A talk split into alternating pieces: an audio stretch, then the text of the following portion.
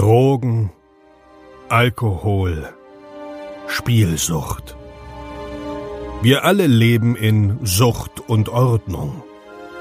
Dieser Podcast berichtet über Konsum und Süchte, ohne diese zu verurteilen oder zu verherrlichen. Herzlich willkommen bei Sucht und Ordnung. Einen wunderschönen guten Tag und herzlich willkommen zu einer neuen Episode Sucht und Ordnung. Schön, dass du wieder eingeschaltet hast. Ich freue mich riesig und bevor diese Episode losgeht, möchte ich mich wie immer ein kleines bisschen bei euch bedanken. Ganz speziell bei Sebastian und Katrin. Sebastian hat drei Euro gespendet. Vielen lieben Dank, Sebastian. Und Katrin hat eine monatliche Spende von fünf Euro ähm, an den Start gebracht. Vielen lieben Dank, Katrin. Wie immer wandert das Geld direkt ins Unternehmen zurück. Ähm, ich habe vor, demnächst ähm, ja ein bisschen zu streamen, so dass ihr die Podcast-Episoden auch auf YouTube sehen könnt mit Gesichtern und so, mit meinem Gesicht und mit dem Gesicht des Gastes, wenn der Gast das denn möchte. Und ähm, da will ich mir so ein bisschen ähm, ja Software holen. Falls du äh, nicht weißt, wie man spendet, aber gerne spenden möchtest, dann schau doch mal unten in die Show Notes rein. Dort findest du einen Link zu PayPal und keine Sorge, ähm, du musst jetzt nicht gleich dein ganzes Taschengeld oder deinen ganzen Lohn spenden. Es reicht vollkommen, wenn du äh, ja, 10 Cent oder sowas spendest, was du, muss jetzt nichts Großes sein, so muss überhaupt gar nichts sein. Ähm, jeder gibt, was er kann. Schau einfach, was dir dieses Format wert ist und wenn du dann den Bedarf hast, was rauszuhauen, dann freue ich mich. Ihr Lieben, was ist sonst bei mir los? Ja, ich habe ja äh, hier Augenprobleme, habe ich glaube ich letzte Woche schon kurz gesagt. Ähm, heute bin ich beim Augenarzt und äh, dann werten wir das ganze Ding aus. Äh, ansonsten war ich in letzter Zeit ziemlich viel bei Ärzten. Ich habe meine Selbstfürsorge ja durch meine Lebensart jahrelang vernachlässigt, was was äh, so Arztgedöns angeht und habe mich jetzt mal durchchecken lassen. Ähm, und bin da gerade so ein bisschen an den ganzen Auswertungen dran. Was ist sonst noch so los? Ähm, das Junkie-Wochenende 3 steht vor der Tür. Marcel, Adriano und ich, die Junkies aus dem Web, treffen sich diesmal in Wolfsburg. Und es wird eine kleine Besonderheit geben zu den anderen beiden Junkies, äh, Junkie-Wochenenden. Ähm, wir werden diesmal wenig produzieren. Wir wollen die Zeit wirklich für uns äh, zwischenmenschlich nutzen als Freunde, die wir ja durch äh, Instagram und die ganze Podcast-Geschichte geworden sind. Und genau, das wird einfach Quality Time unter Freunden. Freue ich mich riesig drauf und an alle, die dort bei Junkies aus dem Web ähm, gespendet haben, möchte ich mich an der Stelle auch bedanken, denn ihr habt maßgeblich dazu beigetragen, dass wir uns treffen können. So, jetzt geht die Episode gleich los und bevor sie losgeht, will ich dir noch sagen, denk dran, du bist ein Geschenk für die Welt. Viel Spaß. Five, four, three, two, one, go.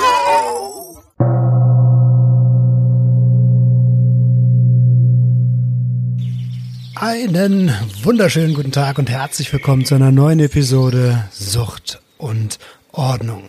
Ich freue mich riesig, dass du wieder eingeschaltet hast und wie immer habe ich einen ganz besonderen Gast am Start und ähm, ab und zu wirkt das wie so eine Floskel, aber tatsächlich ist das diesmal wirklich ganz besonders für mich persönlich, auch emotional, denn ich habe den lieben Marcel von Gannikus am Start. Er ist auch ähm, Mitgründer von Bull und Bully, vielleicht einigen Hundefreunden ein Begriff. Und wenn ich mich nicht ganz irre, hast du ähm, hast du noch ein Unternehmen am Neulendorfplatz, wenn ich richtig informiert bin. Weiß ich aber nicht so ganz genau, ob ich da jetzt Scheiße erzähle. Ähm, jein, also da war mal die Geschäftsadresse in der Ecke, ah. ist jetzt aber nicht mehr. Okay, super. Herzlich willkommen, Marcel. Schön, dass du da bist. Ja, danke für die Einladung und erstmal Props an den, ja, für den Namen des Podcasts. Sucht und Ordnung finde ich auf jeden Fall ein gutes Wortspiel. Ja, äh, der Name ist Programm. ähm, ja, ja äh, das, sag mal, El Novalin, ist das gefährlich? kommt jetzt drauf an, wen man fragt, ja. Wahrscheinlich nicht so gefährlich wie, wie die Substanzen, ähm, um die es sonst bei dir geht. Und äh, ja, anscheinend auch nicht so gefährlich, weil wir haben jetzt bisher von dem Abmahnverein äh, ja nichts weiter gehört. Es kann jetzt sein, es liegt daran, weil die Gesetze, äh, die, die Gerichte in Deutschland sehr, sehr langsam malen, aber es kann auch sein, äh, ja, dass das alles äh, sich in Luft auflöst. Okay, also um den Hörer mal abzuholen, El Novalin ist ein Bestandteil deines äh, eures Boosters äh, mhm. Gallinicus und ähm, und da gab's halt irgendwie eine Abmahnung gegen ähm, an der wegen El Novalin. Wegen El Novalin, gar nicht mal wegen ja. den hohen Taurin und äh, Koffeinanteilen. Nee, nee, nee, sondern L-Navalin, das ist eine Aminosäure und ja, das ist halt mit den ähm, die die Gesetzeslage in Deutschland, die ist ja teilweise so ein bisschen oder in der EU ähm, ja, lässt so sehr viel Auslegungsspielraum und wenn dann ein Unternehmen dem anderen Unternehmen schaden möchte, dann ähm, versucht man da solche Schlupflöcher zu nutzen um eben da einem Unternehmen zu schaden. Mhm. Ähm, ja, spannend. Also an der Stelle kann ich gerne mal die Podcast-Episode vom Gannikus Podcast empfehlen, wo du über Authentizität sprichst. Da geht ihr äh, tiefer auf, das, auf die Thematik mit dem Booster ein. Ähm, mhm. Sehr, sehr empfehlenswert. Nimm dir ein kleines bisschen Zeit mit, wenn du Hörer bist. Ähm, es geht etwas in die Tiefe und das ist auch sehr, sehr gut so. Ähm, Marcel, Du bist, äh, du bist wie ich Berliner, ähm, lebst mittlerweile in Dubai. Ähm, und nee, ich bin aktuell nur in Dubai, aber Ach so. ich bin, ja, ich bin eigentlich ganz normal noch in Deutschland. Ah, ich, dachte, bin da noch gemeldet, zahl da meine Steuern. Okay. ich dachte, du hast den klassischen Influencer-Move gemacht, direkt rüber. Ach so, nee, kann ich auch gar nicht so einfach. Äh, dadurch, dass ich die Unternehmen in Deutschland habe, die, die lässt der deutsche Staat nicht so gerne gehen. Äh, Stichwort Wegzugsbesteuerung. Ah, da, also ich bin ja, ich bin ja Junggründer, ne? Ich habe jetzt mhm. im März mit Sucht und Ordnung gegründet und für mich ist noch alles komplett Neuland. Alleine diese komische Ust-ID zu bekommen, war schon für mich äh, ja. Abenteuer. Ja. da lacht, da lacht der alte Unternehmer. Ja, wenn du noch am Anfang bist, dann, dann ist das der beste Zeitpunkt, vielleicht sich noch äh, umzuentscheiden, um eine ausländische Firma zu gründen, weil später äh, wegziehen ist immer super ungünstig, wortwörtlich. Okay, ich verstehe. Ähm, aber also der ein oder andere, gerade aus meiner Community, würde ich äh, würde ich einfach nicht kennen, weil sie, mhm. sind wir ganz ehrlich, wir sind alles Verpeilers hier. Und ähm, stell dich doch gerne mal ein bisschen vor. Ich bin Marcel Benjamin Graschop, ich bin der Gründer und Geschäftsführer der Gannikus GmbH. Wir sind im europäischen Raum das größte Fitness- und Bodybuilding-Magazin und entwickeln nebenbei auch noch die besten Supplements, die man so für Geld kaufen kann. Und ja, das ist eigentlich so, was ich hauptsächlich mache. Dann, wie du schon gesagt hast, Bull Bully, das ist eine andere Firma von mir.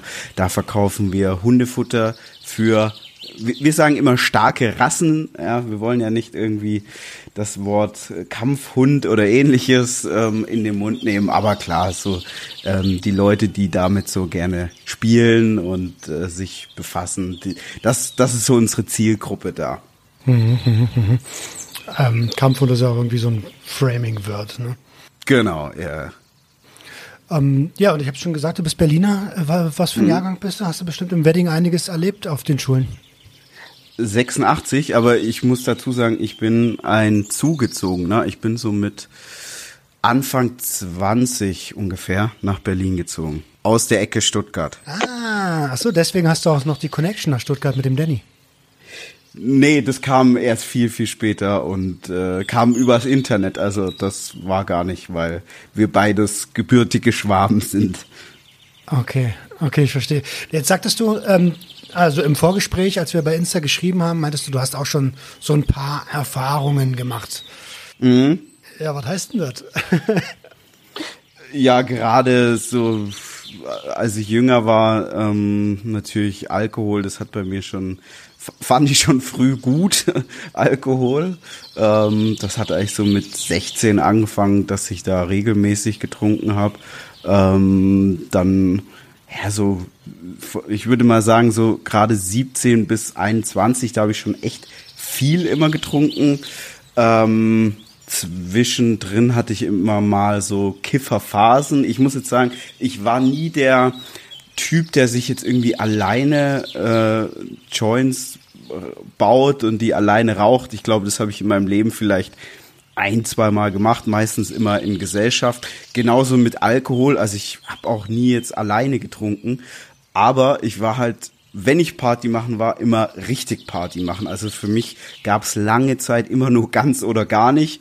Das heißt Abschuss äh, oder ja nichts trinken und meistens ähm, ist es nicht beim Nichtstrinken geblieben. Ja, also ich war auch äh, selten, ganz ganz selten der Fahrer. Ähm, ja und dann so ich glaube so mit 19, 20, da fing es an, dann auch so mit äh, härteren Drogen rumzuprobieren. Äh, Koks, äh, Ecstasy, Speed, äh, ja, also gerade so viele chemische Substanzen, aber auch Pilze und sowas. Das habe ich, vieles habe ich ausprobiert, vieles habe ich dann vielleicht mal ein paar Mal genommen, aber ich fand wenig so gut, dass ich gesagt habe, wow, irgendwie, ich muss das jetzt jeden Tag machen und mein ganzes Geld dafür ausgeben. Also das war bei mir nie der Fall. Ich war immer offen dafür, hab sehr neugierig, muss ich sagen. Ich war immer neugierig, ähm, hab vieles auch immer ähm, im Verbund mit Alkohol gemacht, weil äh, immer ja in einer Partystimmung aus Partylaune heraus. Partylaune und Neugier, ich würde sagen, das war so damals mein äh, Hauptmotiv. Ähm, aber ich muss auch sagen, wenn ich jetzt so zurückblicke, äh, ich habe nach der Schule eine Ausbildung gemacht als Kfz-Lackierer. Das fand ich unfassbar scheiße. Und da fand ich auch so mein Leben, ehrlich gesagt, unfassbar scheiße unter der Woche einen Job machen, auf den ich eigentlich so keinen Bock hatte. Ich habe in einer Region gewohnt, auf die ich keinen Bock hatte, Umfeld, auf das ich keinen Bock hatte. Und dann war es schon so, wenn man sich am Wochenende weggeschossen hat, das war dann so, ich habe immer gesagt, Urlaub fürs Gehirn. Also da habe ich mir dann schon echt häufig die Lichter ausgeschossen, ähm, wo ich jetzt so im Nachhinein sagen kann, das war sicherlich aufgrund so einer allgemeinen Unzufriedenheit und das war Wochenende Party, das war dann für mich so der Teil des Lebens, der mir richtig Spaß gemacht hat und der Rest war nicht ganz so cool. Okay, also hast du schon ordentlich äh, was erlebt. Ich würde mal an der Stelle sagen, also Grund, ich denke, dass negative Emotionen, du hast ja gerade gesagt, ähm, mhm. und, äh, Unzufriedenheit war eine große da, oft ja. der Grund sind, ähm, ja, sich, was Substanzkonsum angeht, auszuprobieren. Mhm. Gerade das Thema Alkohol ist ja, ist ja total, also du musst dich ja in Deutschland entschuldigen, fast wenn du nicht trinkst und feierst. Genau, ja. Mit, mit den ganzen Erfahrungen, die du da gemacht hast, ähm, und du, du hast ja jetzt keine Abhängigkeit ähm, entwickelt. Hast ja gesagt, dass, äh, dass das Neugierde war und das meiste hast du direkt wieder sein lassen. Was würdest du mit, äh, mit, mit deinen Erfahrungen sagen, okay, wo kommt denn, warum entwickeln manche Leute eine Abhängigkeit und du halt eben nicht? Das habe ich mich auch oft gefragt. Ich gebe mal ein Beispiel. Ich war damals mit so einer Truppe unterwegs, da kam irgendwann Ecstasy ins Spiel. Ich habe das dann auch genommen und beim ersten Mal muss ich sagen, war das unfassbar geil. Also das war, ich sag immer dazu, ich hatte so einen Glücklichkeitsorgasmus, als ich das das erste Mal genommen habe. Ähm, die anderen Male, als ich das genommen habe, war das dann aber für mich nicht mehr. Es war schon berauschend, es war benebelnd, aber es, ich hatte nicht mehr dieses Glücklichkeitsgefühl. Und dann war das für mich auch so ein bisschen ja, enttäuschend. Dann war es auch so, dann kaufst du dir, also wir haben früher immer Teil dazu gesagt, ähm, gibt's ja immer die, die, die, die wildesten Wörter immer für die Bezeichnung von Drogen. Ähm, ja, dann holst du dir ein Teil, gibst dafür Geld aus, dann wirkt das nicht oder wirkt nicht gut. Und dann denkst du dir auch so, ey, shit, ey, jetzt habe ich da, damals war ich ja jung, nicht viel Geld gehabt. Und ich weiß jetzt nicht mehr genau, was es gekostet hat, aber das war natürlich schon jetzt mehr als irgendwie ein, eine Flasche Wodka oder ähnliches. Und dann habe ich mir auch irgendwann gesagt, ey, ganz ehrlich, dann dann hole ich mir, dann holen wir uns zu zweit einen Clan äh, und noch Red Bull dazu und glühen damit vor, bevor wir jetzt irgendwie immer irgendeinem Dealer Geld in den Rachen werfen und das dann am Ende doch nicht so gut ist. Ähm, also für mich war das, für mich war das immer mit Spaß verbunden. Ähm, und ich hatte dann aber Kollegen, die haben sich zum Beispiel Mittwoch morgens in der Berufsschule oder beim Arbeiten Ecstasy reingepfiffen. Und, und dann habe ich mir schon immer die Frage gestellt, okay, was gibt es jetzt denen? Weil mir hat es halt nicht so viel gegeben. Mir hat es auch nie, also ich habe auch nie irgendwie vor der Schule oder vor der Berufsschule getrunken oder ähnliches. Man hat vielleicht mal mit Kumpels gekifft, aber ja, ich meine, dann bei mir war es immer so nach dem Kiffen, also da wollte ich immer nur meine Ruhe haben.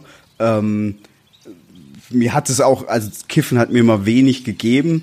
Ähm, deswegen habe ich es irgendwann sein gelassen. Ich hatte eine Phase, da habe ich ähm, immer ein bisschen was geraucht, wenn ich schon recht betrunken war. Das war dann für mich so eine, eine ganz gute Mischung, weil ich war nicht so super, äh, äh ja nicht nur gechillt, sondern faul. Also die meisten Kiffer sind ja werden unfassbar faul. Ja, Mann, so. auf jeden Fall. Ja, und das war bei mir genauso. Ich bin dann, hab oft, wenn ich gekifft habe, bin ich einfach eingepennt. Und das war dann für mich irgendwie nicht cool genug, jetzt da zu kiffen, nur um dann irgendwo bei einem Film einzupennen. Dann hatte ich das eine Zeit lang gemacht, dass ich eben getrunken habe und dann ein bisschen was gekifft habe, um einfach noch so einen intensiveren Rausch zu haben. Ähm, aber ich muss sagen, ich hatte das Glück, dass ich das bei mir immer verlaufen hat. Also ich habe das mal ausprobiert, dann war das an einem Abend vielleicht mal cool, aber wahrscheinlich auch, weil der Abend an sich cool war, weil irgendwie der Vibe gut war, die Stimmung war gut. Dann habe ich das vielleicht noch ein paar Mal gemacht und dann war es immer so, dass es dann doch nicht mehr so sich so gut angefühlt hat oder mir nicht mehr so viel gegeben hat. Und am Ende des Tages muss ich auch sagen, alles, was ich so gemacht habe, auch jede Party mit Alkohol, die ist halt immer nur so gut, wie die Party ist. Eine schlechte Party wird durch Alkohol nur bis zu einem gewissen Grad zu einer coolen Party. Und ich habe früher sehr, sehr viel Party gemacht und irgendwann wiederholen sich die Partys natürlich auch. Das Geschehen, die Leute etc. Und dann war für mich das auch irgendwann so gar nicht mehr so spannend. Ähm, weswegen ich auch nicht verstehe, um auf deine Frage zu kommen, warum das für manch andere, ähm, warum die sich äh, direkt da drin verlieren. Das habe ich damals schon nicht verstanden. Okay, ich würde, äh, also ich kann es dir aus meiner Sicht ein bisschen erklären, wenn du magst. Mhm. Ähm, äh, bei mir schwierige Kindheit irgendwie. Ähm, wir sind aus Berlin weggezogen und äh, ich habe irgendwie überhaupt gar keinen Halt mehr gehabt. Da war ich so 14 Jahre, gerade angefangen, die ersten Tüten zu rauchen. Ähm, meine Mutter Vollzeit arbeitstätig, ich in einem neuen Umfeld und den Freund meiner Mutter habe ich einfach gehasst. Mhm. Das heißt, ich habe mich zu Hause überhaupt nicht wohl gefühlt. Und ähm, durch den Konsum, das hat mir, äh, das hat mir ein, ein gutes Gefühl gegeben, was ich einfach sonst nicht hatte. Und ähm, durch den Konsum habe ich überkompensiert. Ähm, und irgendwann habe ich dann gedacht, okay, du kannst dich nur noch damit gut fühlen. Mhm. Und genau mhm. so entsteht sowas. Und das ist genau das Gegenteil von dem, was du gerade erzählt hast. Die Party ist halt nur so gut, wie die Party ist. Und mit Alkohol mhm. kannst du es halt nur ein bisschen herauszögern. Und für mich waren alle diese Substanzen ähm, waren die Grundlage der Party, dass sie überhaupt stattfinden kann. Mhm. Also vielleicht ist es so ganz gut erklärt. Ja, ich denke, da sind die Menschen einfach super, super individuell. Ich glaube, jeder kennt das so, wenn er jung ist, junger Erwachsener. Ähm, die einen probieren aus und irgendwie die bleiben drauf kleben und die anderen, die probieren aus und ähm, für die ist das vielleicht mal ein Spaß, mal ein Boost, aber mehr nicht. Und ich würde sagen, bei mir war das auch so. Alkohol, das muss ich sagen, das war schon lange Zeit, habe ich das so viel und exzessiv ähm, getrunken. Aber auch da war es dann irgendwann so, dass zum Beispiel das Katergefühl, ich dann, äh, ja, ich habe das einfach nicht mehr nicht mehr gemocht. Ja, es war es mir dann nicht mehr wert, ähm, mich so äh, da ja abzuschießen und dann am nächsten Tag immer mich so schlecht erstmal zu fühlen. Ja. Das ist halt scheiße, wenn das Wochenende eigentlich nur den Samstag hat und den Sonntag verbringt man im Bett oder so, ne? Genau, ja, also da war es natürlich Freitag Vollgas, Samstag Vollgas, dann Sonntag auskuriert und dann ist schon wieder Montag. Und äh, ja, das, das ist halt dann doch irgendwie sehr einseitig auch. Ja, absolut. Also ich freue mich total, dass du das äh, so, so schnell ähm, angenommen hast, äh, zu sagen, boah, es wird jetzt irgendwie auch mal anstrengend und langweilig. Ähm, warst du jemand, der, der Abstürze geschoben hat? Ähm, sehr, also von Alkohol klar, ja, da gab es natürlich äh, einige Abende, bei denen man zu viel getrunken hat und dann einfach ja seinen Rausch direkt auf der Party neben der Box zum Beispiel aus, ausgeschlafen hat. Ähm, jetzt von Drogen muss ich sagen, ähm, ich habe ein paar Mal zu viel gekifft. Da muss ich mich dann übergeben und hatte auch so ja schon unschöne, unschöne mh, Erlebnisse.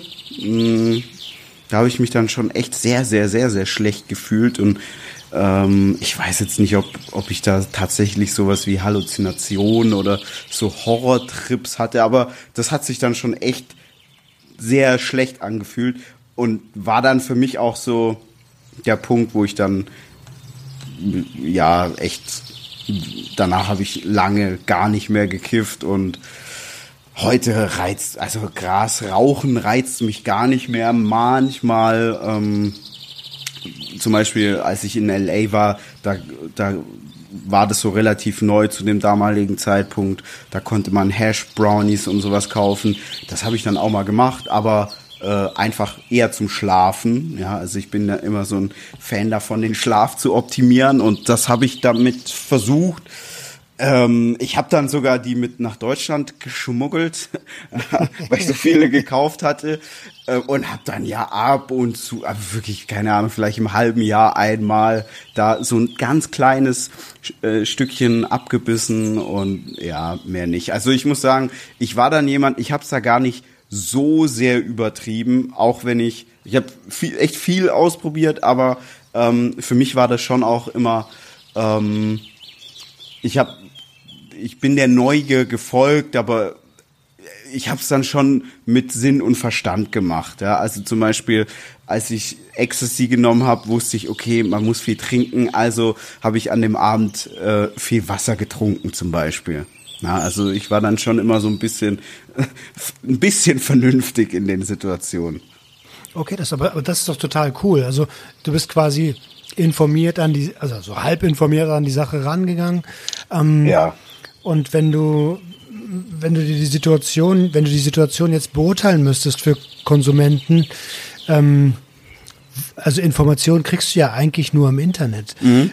Würdest du sagen, dass ähm, ja, also einmal würde ich die Legalitätsdebatte schon gerne hier reinbringen, dass das Sinn mhm. machen würde, ähm, Substanzen zu legalisieren, damit dann auch Konsumenten wissen, was da überhaupt drin ist?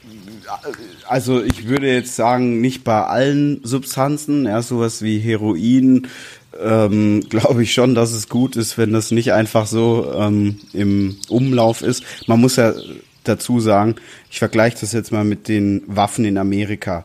Dadurch, dass die teilweise legal erhältlich sind, sind einfach mehr Waffen im Umlauf.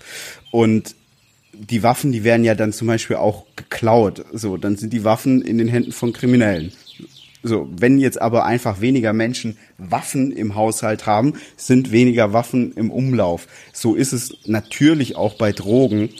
Ähm, Jetzt muss man dazu sagen, beispielsweise Gras, also du als Berliner, du weißt auch, du kannst durch Berlin mit einem Joint laufen, vielleicht jetzt nicht durch Mitte direkt, aber wenn du jetzt durch, durch ein Wedding mit einem Joint läufst, da sagt kein, also sagt kein Polizist was. Du wirst da nicht rausgezogen oder sonst irgendwas.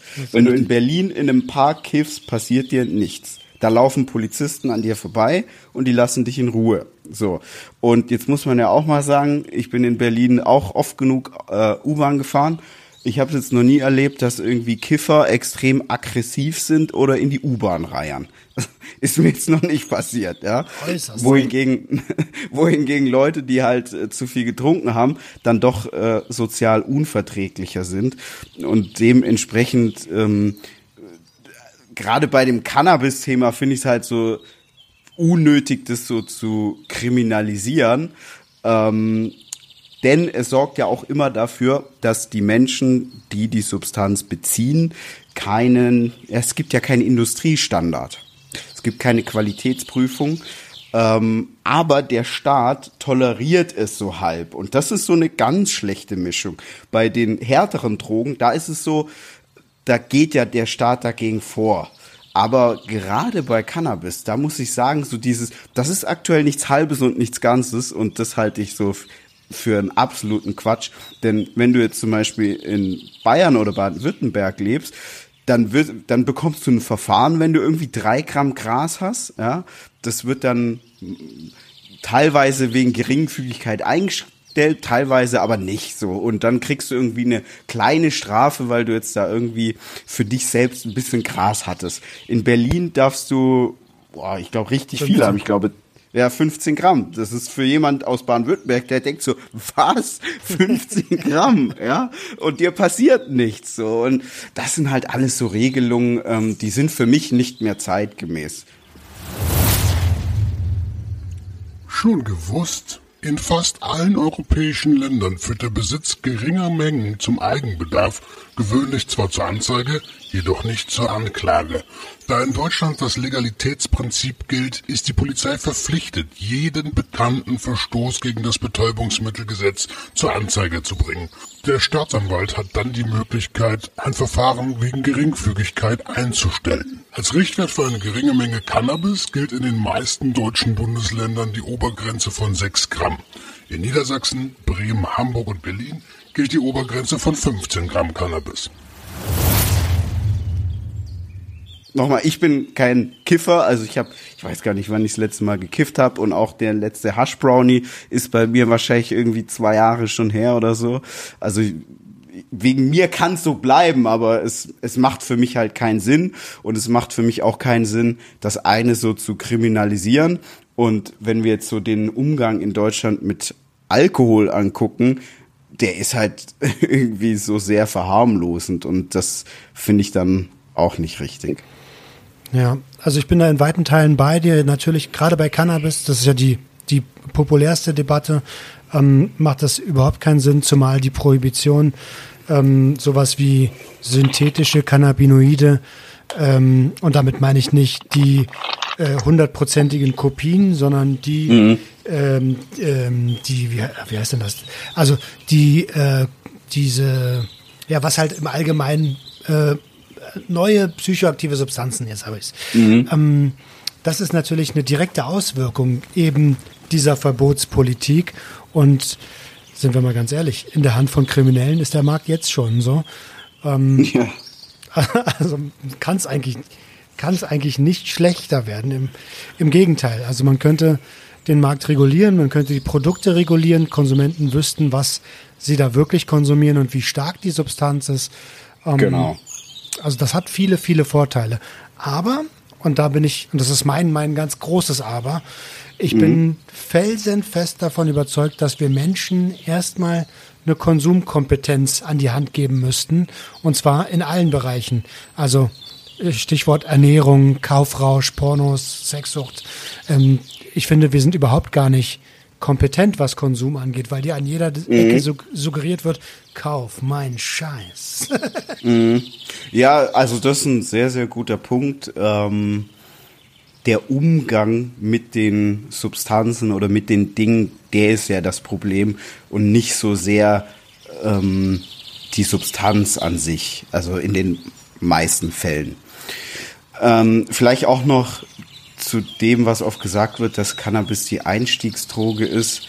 Ja. Ich denke, das liegt auch so ein Grund, ein, ein, Stück weit daran, dass es eben in einem kriminellen Milieu erworben wird. Und jemand, der beispielsweise Cannabis anbietet, der bietet eben oftmals auch andere Substanzen an. Mhm. Und ich glaube, das ist eher das Problem. Ähm, gerade in anderen Ländern, teilweise auch sehr fortschrittliche Länder wie zum Beispiel Kanada oder in Kalifornien, ähm, in denen der, in denen Cannabis legal ist, ist ja, also ist das Milieu, worüber du das beziehen kannst, eben ein ganz anderes. Nämlich du gehst in einen regulierten, in ein reguliertes Geschäft, ja, in einen regulierten Geschäftsbetrieb. Und das ist natürlich etwas ganz anderes, als wenn du das irgendwo in Neukölln im Park von einem Kriminellen kaufst. Ja, exactly. Genau das ist es nämlich. Ähm, und gerade eben wollte ich noch einen Punkt dazu sagen. Achso, äh, und äh, die Theorie, die Einstiegsdrogentheorie, die ist ja wissenschaftlich schon längst widerlegt. Also es ist auch, glaube ich, eine Sache, wo auf diesem Planeten du dich gerade befindest. In Brasilien ist Crack die Einstiegsdroge. In Myanmar ist Crystal Meth die Einstiegsdroge. Also es ist, glaube ich, eine Sache der Verfügbarkeit. Um ich, ich würde sagen, in Deutschland ist ganz klar die Einstiegsdroge Alkohol. Wenn man es jetzt so sehen möchte, dann klar Alkohol. Jeder fängt erstmal mit Alkohol an. Die allermeisten bleiben dabei, viel, manche nicht. Und die, die weitergehen, die haben immer mit Alkohol angefangen. Oder Zigaretten halt, ne? Oder das, ähm, wobei Zigaretten für die meisten ja erstmal so gar keine Wirkung haben, außer dass sie ganz am Anfang scheiße schmecken, aber die Leute eben cool sein wollen. Ja, absolut. Ähm, aber dass Nikotin natürlich eine Wirkung hat und die ganzen, was, was sind das, 800 Nebenstoffe, die in so einer Zigarette drin sind, ähm, das ist natürlich so. Ne? Und wenn man guckt, ich glaube, die meisten, also aktuell ist es so, dass roundabout 120, 125.000 Menschen im Jahr nur in Deutschland an den Folgen von Nikotin sterben. Äh, also des Rauchens sterben. Das ist mhm. umgerechnet, na hier, so eine Boeing, die jeden Tag abstürzt. Ne? Das ist schon mhm. hardcore. ja. ja, das stimmt. Das muss man sich mal reinziehen. Ähm, und, und, und wann hast du dein, dein, dein, also konsumierst du noch? Fragen wir mal so rum. Ich habe schon ganz lange nichts mehr genommen. Ähm ich trinke ab und zu Alkohol und dann rauche ich auch mal, aber ich bin jetzt auch keiner, der jeden Tag raucht. Also das wirklich ganz selten.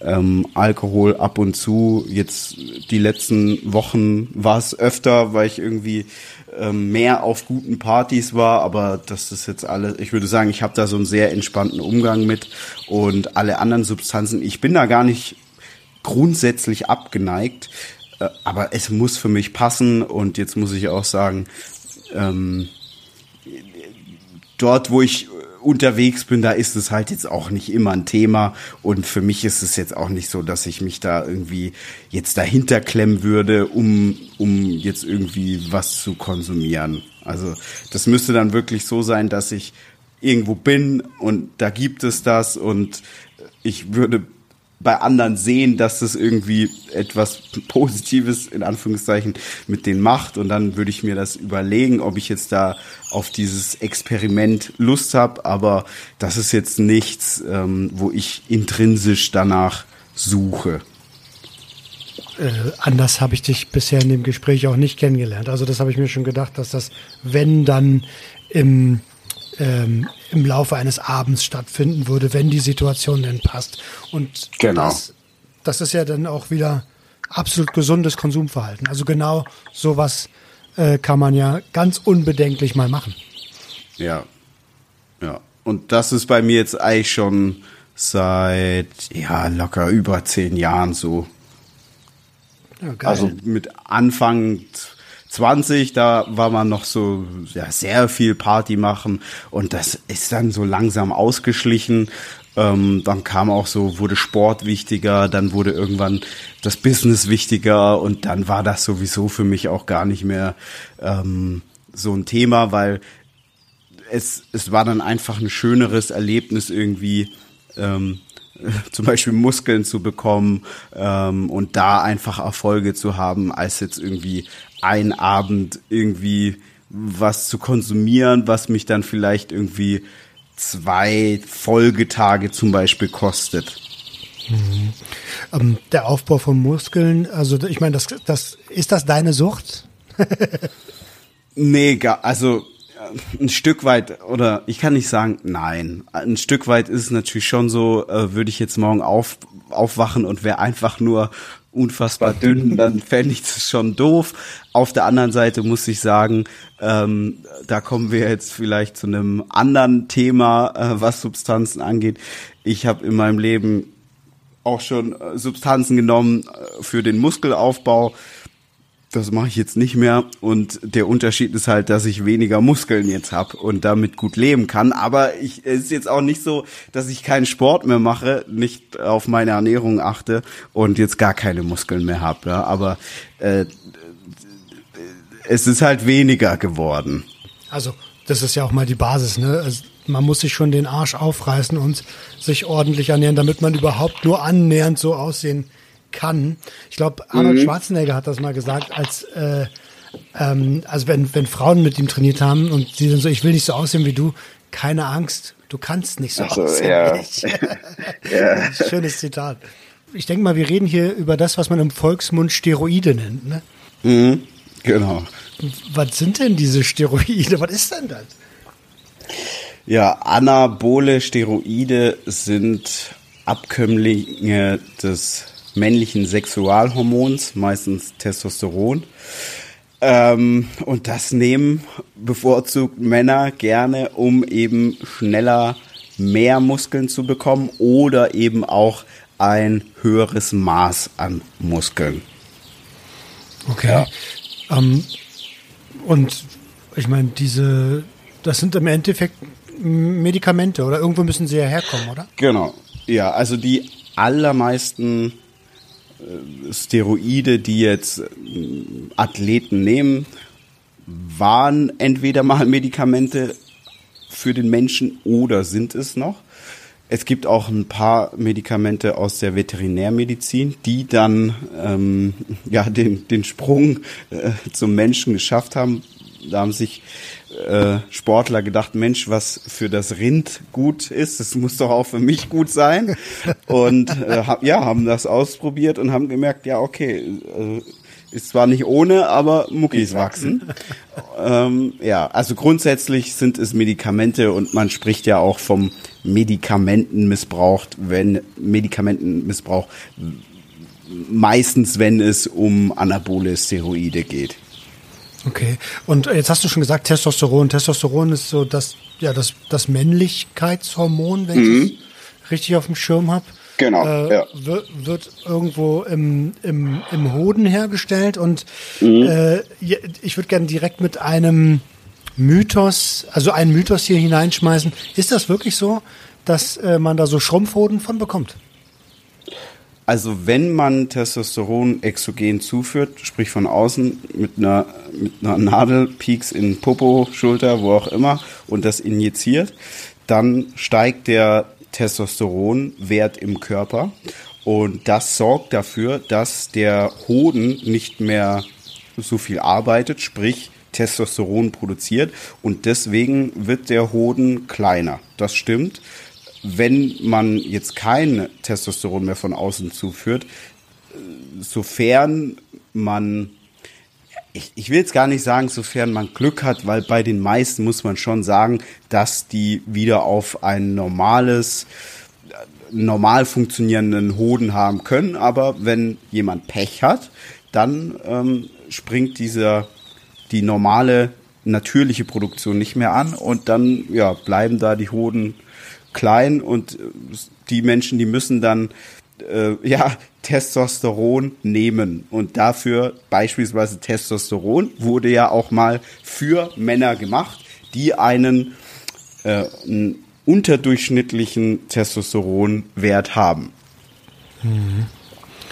Okay, spannend. Ähm, jetzt jetzt habe ich schon so äh, Sachen gehört wie Deka. Ähm, das ist irgendwie, das ist auch ein, ein Testosteron, oder? Also es gibt so ja, es ist so ein, so ein Ab Abkömmling. Also das sind dann Abkömmlinge. Ähm, da ist dann die chemische Struktur eben geringfügig anders oder also ich bin jetzt kein Chemiker, vielleicht auch im höheren Maß anders und dadurch wirken diese Abkömmlinge eben unterschiedlich. Beziehungsweise die wirken nicht exakt gleich und ja, ein sehr ambitionierter Athlet, der bleibt dann meistens nicht nur beim Testosteron, sondern dann kommen eben, wie du jetzt gesagt hast, Deka, Trenbolon etc. etc. ins Spiel. Ähm, das Ganze kann dann auch so weit gehen, dass man beispielsweise zu Wachstumshormonen greift oder auch Insulin, was aber auch nach wie vor alles Hormone sind. Okay, und auch eine gewisse, also eine Gefahr mit sich bringen. Ne? Also ich denke mir, Insulin ist, ist ja nicht, ist ja so ein mega potentes Hormon. Ja. Ähm, das kann doch richtig gefährlich werden, oder? Äh, klar, grundsätzlich wie bei jedem Medikament, also auch Medikamente, die man nicht zum Missbrauch zu sich nimmt. Ähm, aber gerade bei Missbrauch ist natürlich oft so, dass äh, Dosierungen jenseits von Gut und Böse im Spiel sind. Und das ist natürlich immer schon mal gefährlich. Und gerade bei Insulin ist es gefährlich, weil es eben akut gefährlich sein kann. Beispielsweise bei Testosteron ist es so, dass eher Langzeitschäden das Gefährliche sein können. Bei Insulin ist es so, wenn man das nimmt und unterzuckert, dann kann man direkt sterben. Also da kriegt man sich innerhalb von einer halben Stunde oder Stunde sozusagen kaputt, tot. Ja. Vergleich das jetzt mal mit dem goldenen Schuss, ne? Also mhm. wenn man keine Ahnung hat, was man tut, oder wenn man keinen Bock mehr hat auf das, was man tut, dann Puh.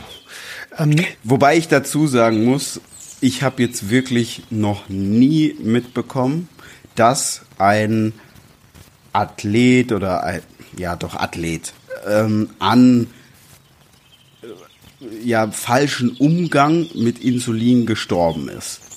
Das muss ich dazu. Das habe ich jetzt wirklich in der Szene und jetzt bin ich ja da schon auch viel unterwegs und kenne viele.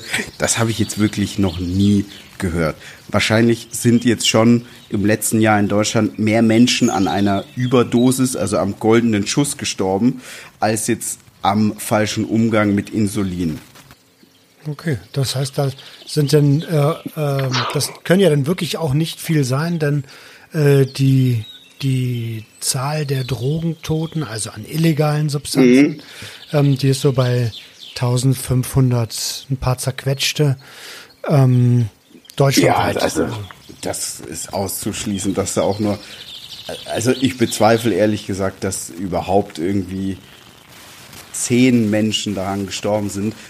Man muss dazu sagen, Insulin nehmen relativ wenige Athleten ähm, weil das sehr mühsam ist. Man muss sehr, sehr auf die Ernährung aufpassen. Man muss ein sehr gutes Timing haben. Und das ist so, eine, so ein Hormon, da kommt man echt erst dazu, wenn man dann schon sehr ähm, fortgeschritten ist als Athlet. Also das ist jetzt nichts, was Anfänger zu sich nehmen. Die haben meistens auch gar keine Lust, so viel zu pieksen. Und äh, ja, wie gesagt, die Disziplin in Sachen Ernährung haben sie dann meistens auch nicht. Okay, ja, das, daran hapert es auch bei denen, die nicht stoffen, ganz oft. Äh, da brauche ich nur in den Spiegel gucken. das ist so, Ernährung ist mein großes Ding. Apropos Ernährung, du hast, ähm, du hast zwei E-Books auf den Markt gebracht, ne? Ähm, Nutrition und, oh, wie ist das? Andere? Elements. Elements, genau. Ja. Äh, die sind auch schon ein bisschen was älter mittlerweile, aber extrem ja. fundiert und extrem gut. Ne? Also ja. wer Bock hat, sich da äh, oder sag du doch ein, zwei Sätze dazu. Wer, also die, du hast recht, die sind schon älter, aber es ist halt zeitloses Wissen, denn das ist wissenschaftlich basiert, aber wir haben das Ganze so gestaltet, dass ähm, das für einen normalen Menschen anwendbar ist. Also nicht alles, was irgendwie jetzt wissenschaftlich perfekt ist, halt für uns Menschen perfekt, weil wir haben Alltag, wir haben eine Freundin, wir haben einen Job etc. Und in diesen beiden E-Books, da erklären wir eben, wie man zu trainieren hat, damit man eben auch tatsächlich eine Progression hat, also sprich, dass die Muckis wachsen, man stärker wird ähm, und wie man sich ernähren kann, damit man eben mehr Muskeln aufbaut und mehr Fett verliert. Das ist ja etwas, wo niemand etwas dagegen hat. Mhm. Ich wollte gerade sagen, also um nochmal auf die Substanzen zurückzukommen, im Grunde genommen geht es ja immer darum, ähm, Fett zu verlieren und Muskeln aufzubauen. Das heißt, höchstwahrscheinlich gehen auch die Medikamente, die man nimmt, immer genau in diese beiden Richtungen, oder? Genau, ja. Also das ist eigentlich immer das Ziel äh, beim Medikamentenmissbrauch bei Bodybuildern. Äh, es gibt jetzt natürlich Bodybuilder, die das Ganze auf einem sehr, sehr, sehr hohen Niveau betreiben. Da geht es dann zum Beispiel darum, schon auch teilweise vielleicht den Hunger zu unterdrücken in einer sehr harten Diät, ähm, schlafen zu können. Durch den Medikamentenmissbrauch ist es so, dass da der Schlaf schon auch stark beeinträchtigt werden kann. Trenbolon ist zum Beispiel eine Substanz, die sorgt dafür, dass man sehr schlecht schlafen kann, auch schon bei gar nicht so hohen Dosierungen. Und ein ganz, ganz großes Thema ist Schmerz gerade Bodybuilder beziehungsweise Athleten aus dem Kraftsport, die haben die Fähigkeit, sehr viel wegzuignorieren, was du brauchst, wenn du sehr, sehr hart trainierst und wenn du sehr diszipliniert bist, auch in Sachen Ernährung, in Sachen Sozialleben etc. Das Problem ist nur, dass irgendwann so ein gewisser Tunnelblick einsetzt, der dann dafür sorgt, dass dann ähm, nicht so wirklich mehr auf den Körper gehört wird. Und äh, ja, durch das harte, schwere Training natürlich auch beispielsweise Gelenke mit in Leidenschaft gezogen werden.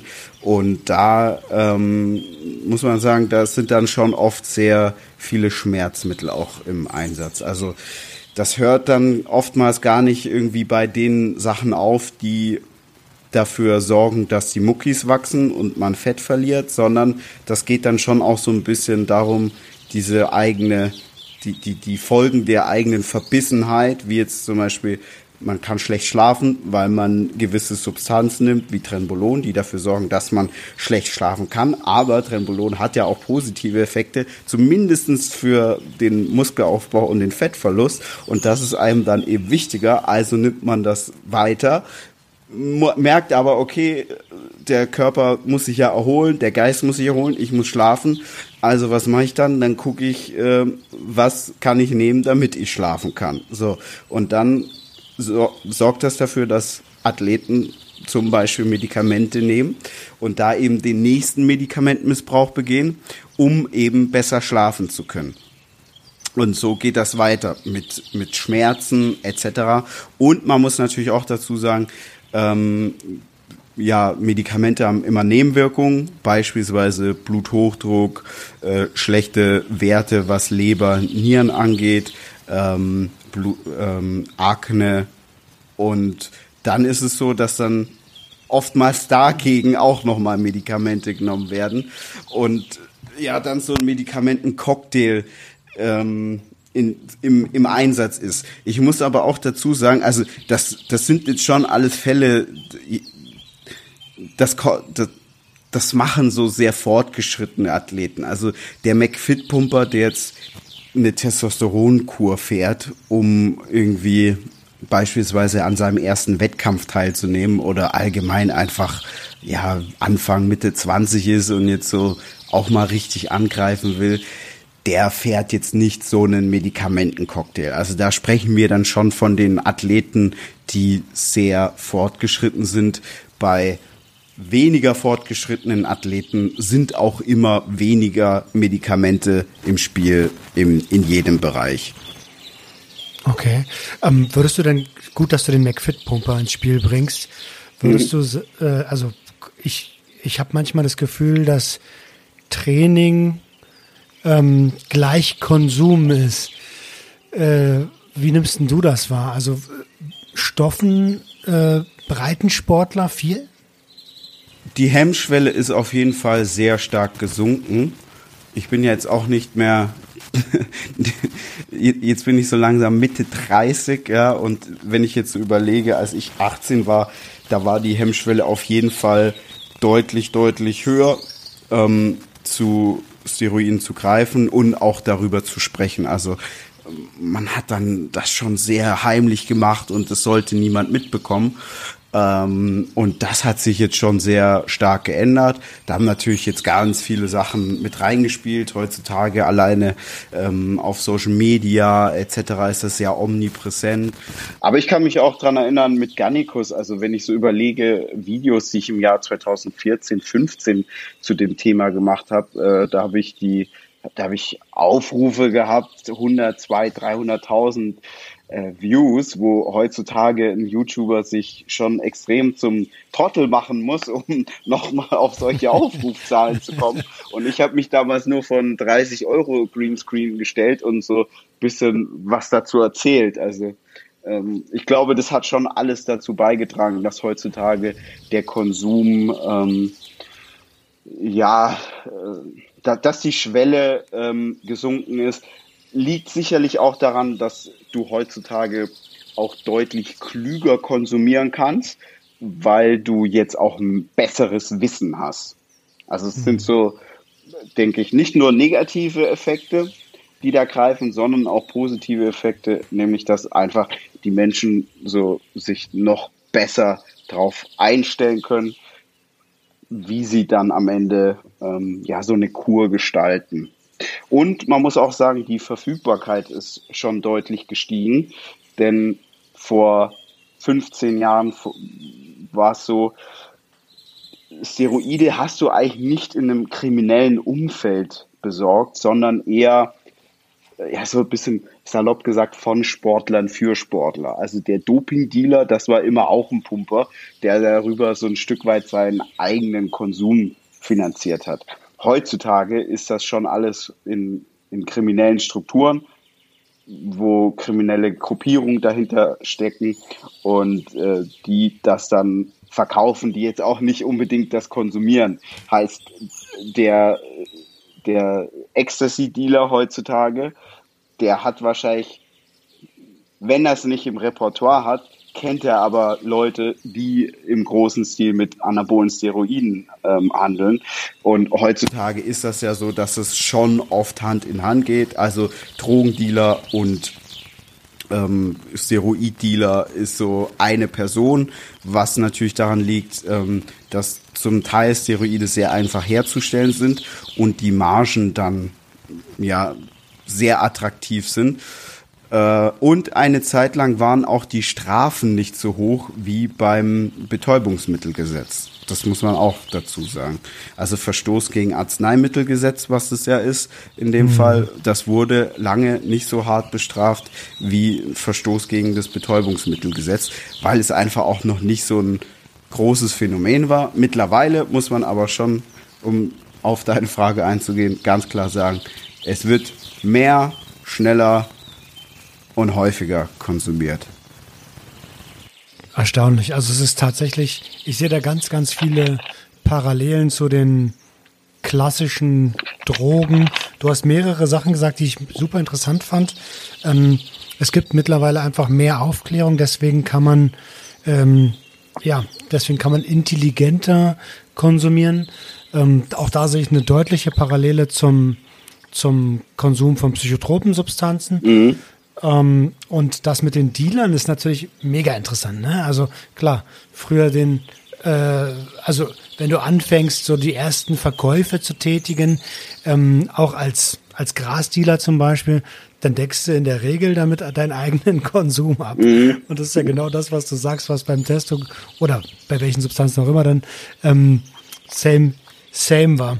Ähm, an der Stelle würde ich gerne mal kurz äh, ein ähm, ja, ab wann rätst du denn jemanden? Rätst du überhaupt jemanden, sowas zu tun oder tut es äh, auch einfach der ganz normale Sport mit der ganz normalen, also in Anführungsstrichen normalen Disziplin. Ähm, genau, Punkt, Fragezeichen. Also ich habe noch nie jemanden dazu geraten, ich habe auch noch nie jemanden dazu ermutigt, das kann ich sagen. Aber ich bin jetzt auch kein Fan davon, so zu tun, als ob du direkt sterben würdest, nur weil du jetzt mal eine Testosteronkur machst. Das ist so, wie wenn jemand an einem Joint mal zieht und einfach diese Erfahrung machen will. 99,9 Prozent haben keine Spätfolgen davon. Ja, den meisten wird vielleicht maximal schlecht oder die finden das Gefühl doof, aber ähm, die werden jetzt nicht zu Junkies. Und ich bin jetzt kein Fan davon, ähm, das zu dramatisieren, aber ich will es jetzt auch nicht bagatellisieren und komplett kleinreden. Mhm.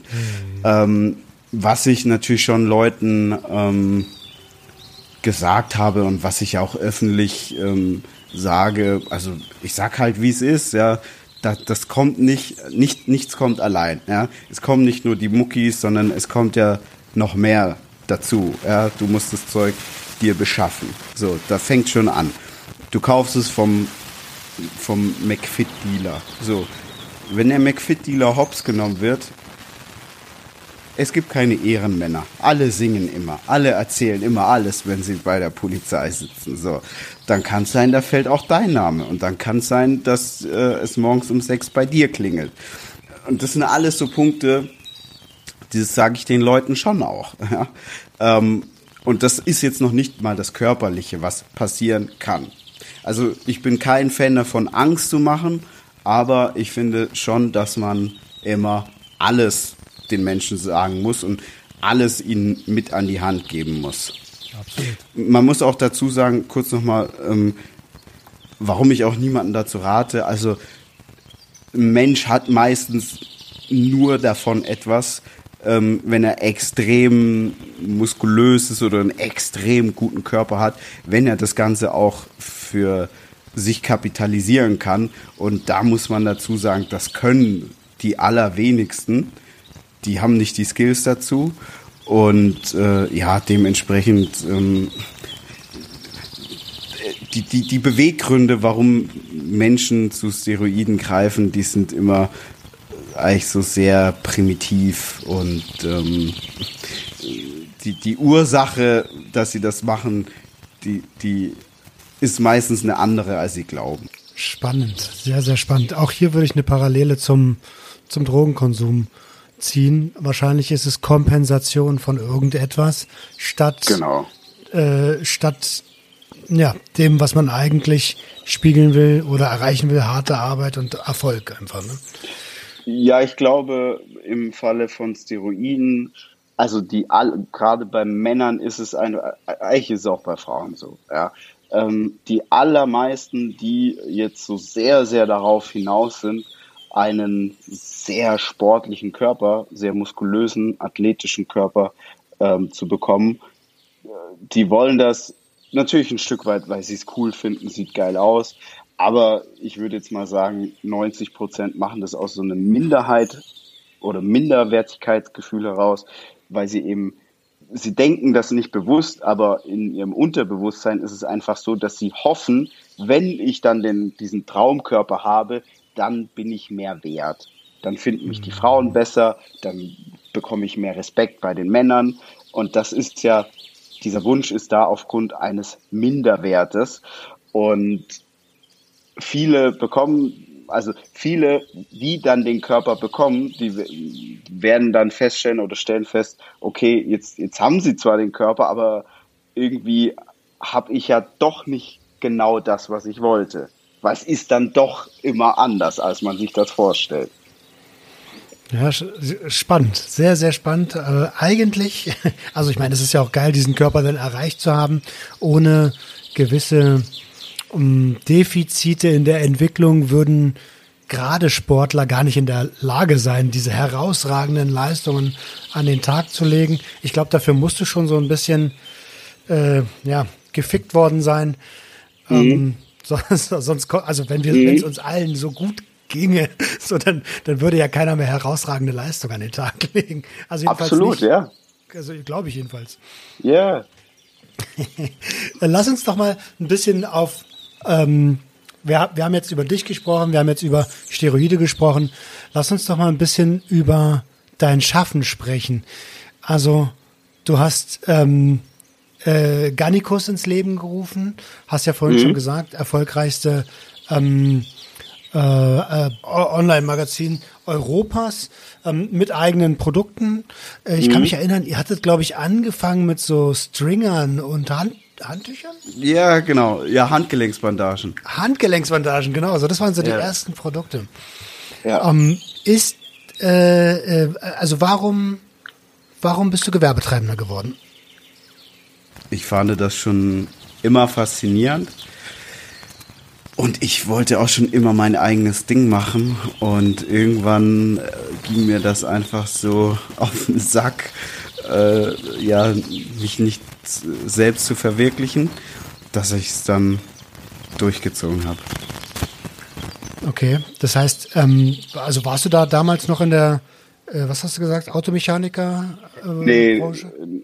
Nee, nee, da hatte ich damals schon im Vertrieb gearbeitet und habe dann mich das erste Mal selbstständig gemacht mit einem ja, kleinen IT-Startup. Das habe ich so ein knappes Jahr gemacht und dann ähm, hab, war ich einfach ehrlich zu mir und habe mir selbst auch gesagt, ey, das, das ist es nicht. Also das fasziniert mich nicht.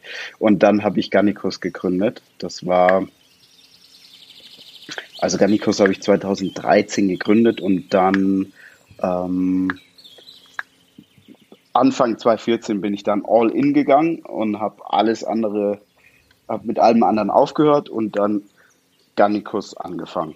Ja, also voll, ich, ich bin dann all in gegangen und habe mich nur noch darauf konzentriert, so muss ich sagen. Okay, und das ist ja auch ziemlich erfolgreich. Also du hast es vorhin gesagt, manche YouTube-Videos ähm, 200.000, 300.000 Klicks gerade. Ähm, wenn, ähm, wenn du äh, Previews zu Produkten gemacht hast, waren die immer ziemlich äh, hochgeklickt. Ähm, und das Ganze begonnen mit einem 30 Euro Greenscreen. Das heißt, im Prinzip, also äh, liquide Mittel sind jetzt nicht unbedingt eine Voraussetzung für Erfolg. Nein, aber sehr, sehr, sehr, sehr, sehr viel Arbeit. und das ist meistens das Problem. Ja, das stimmt. Also als Unternehmer bist du ja gerade am Anfang irgendwie fünf Arbeitnehmer in einem. Äh, Ja. Der Unternehmer, der Manager, der Angestellte oder vielleicht die Angestellten, alles in einem. Das kann schon sehr, sehr anstrengend sein. Wie, wie lange hast du gebraucht, bis, bis du, ähm, ich sag mal, personell expandieren konntest? Ähm, ungefähr knappe zwei Jahre, bisschen weniger. Und wie kurz standest du vor dem Burnout?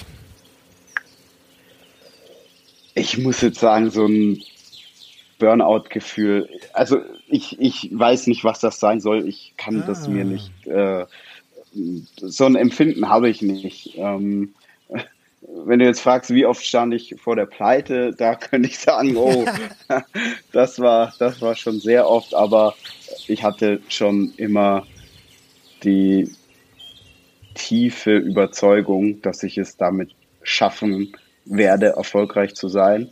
Und für mich war einfach klar, ich muss ko konstant gute Arbeit abliefern, mich weiterentwickeln, also nicht nur hart arbeiten, sondern auch an mir arbeiten, an meinen Fähigkeiten. Und da war ich immer und bin ich auch heute noch felsenfest davon überzeugt, dass, dass, also, dass jeder dann ähm, sein Potenzial entfalten kann. Lebenslanges Lernen, ja. Und umsetzen, das Gelernte. Das ist so sehr, sehr, sehr, sehr wichtig. Das stimmt, da hapert es bei vielen. Ja? Also es gibt ja diese Seminar äh, Junkies, nenne ich das mal. Ja, ja Hopper. ja. die so dann bei einem, bei einem äh, Dirk Kräuter, Tobias Beck und wie sie alle heißen, ähm, Ja. am Start sind und dann aber eigentlich nur diesen Impuls geil finden und äh, ja, nicht in die Umsetzung kommen. Hast du da einen Tipp für die. Leute? Ich denke, wer so ist, der hat's einfach nicht. Das ist so ganz einfach. Also wenn du, wenn du irgendwie immer nur so das alles vor dich hinschiebst und dich ja auch so ein Stück weit ähm, von ja dir selbst täuschen lässt, dann bist du vielleicht nicht daraus dafür gemacht. Also grundsätzlich, ich habe ja gerade noch gesagt, jeder hat das Potenzial, aber wahrscheinlich, wenn ich sage, du bist nicht dafür gemacht, der, der Wille ist einfach nicht da. Ähm, es ist so, unser Hirn fürs Hirn fühlt sich das gar nicht so unterschiedlich an, wenn wir jetzt auf so einem Tobias Beck Seminar waren und der immer von Erfolg faselt und irgendwelche Übungen dich machen lässt und dann äh, hast du Leute um dich drumherum. Das fühlt sich schon irgendwie so an, als ob du da wärst, aber du bist es halt nicht. Und dieses Gefühl, das finden aber die Menschen sehr, sehr toll. Das Problem ist nur, sie können das Gefühl halt dann irgendwie nicht in, in nichts anderes übertragen oder transferieren. Und äh, ja, bleiben dann die ewigen Seminarhopper. Weil Arbeit, Arbeit ist halt oft nicht so, nicht fancy. Es ist so harte Arbeit und ja, es macht auch nicht immer Spaß. Ja, das sind äh, Learnings, die man, die man dann spätestens macht, wenn man gründet. Also ähm, ich, ich habe mein erstes, meine erste Unternehmung an die Wand gefahren. Da wollte ich äh, fotografieren. Ja? Ähm, mhm. Habe irgendwie mal Fotograf gelernt und dann habe ich gegründet und dachte so, fuck, Alter, jetzt muss ich ja noch Buchhaltung machen und äh, Akquise und so, hey, ich bin doch ein Künstler, was soll die Scheiße? Mhm. und das war so ein ganz, ganz hartes Learning für mich. Ähm, und bin auch erstmal wieder zurück ins Angestelltentum gegangen und jetzt versuche ich es halt ähm, mit, mit der Kompetenz, die ich ein Leben lang mit mir rumtrage, die ich nie gesehen habe, einfach nochmal. Ähm, also ich glaube schon, dass man das auch lernen kann, aber ja, da gehört eine ganze Menge Mindset und ja, nennen wir es mal Kampfschwein sein dazu. Ja, zumindest am Anfang. Später wird das ja dann für einen normal, das ist dann der Standard, das ist dann nichts Besonderes mehr. Aber klar, am Anfang ist es für einen, also es gibt viele Leute, für die es etwas Besonderes, Samstag, Sonntag früh aufzustehen. Das ist jetzt für mich nicht, äh, nichts, wo ich mir überhaupt einen Kopf mache, ja. Das ist so für mich selbstverständlich. Um, ich würde gern zu, zu ähm, nochmal auf den Booster zurück, zurück, zurückkommen. Mhm. Ähm, also nicht nur auf deinen, sondern auf Booster generell. Mhm. Ähm, passt ja auch gut zu meinem Podcast. Was machen denn, also vielleicht, nicht jeder pumpt ja hier. Kannst du mhm. mir erklären, was, was ein Booster im Kopf auf, auslöst, dass, dass er seinen Namen auch verdient? Ein Pre-Workout-Booster wird vor dem Training genommen und soll einmal die Energie erhöhen, den Fokus im Training und den Pump meistens. Wenn diese drei, wenn, wenn er diese drei Komponenten positiv beeinflussen kann, dann kann es das Training positiv gestalten. Äh, ich sage ganz bewusst kann, weil es gehört natürlich viel dazu, damit das der Fall ist. Ja, also Regeneration, ähm, ja auch natürlich sowas wie die Laune, Tagesform etc. Das alles trägt dazu bei, ob eine sportliche Leistung gut ist oder eben auch nicht. Und ja, Punkt. Das macht ein Booster. Oder kann er. Was, was, ähm, ich habe früher ich habe früher auch öfter mal ein Boosterform-Training genommen und der hat mich ziemlich stark an Amphetaminkonsum erinnert, vom Gefühl mhm. her. Man hat so mhm. dieses Schwitzen, das fängt an warm zu werden, so.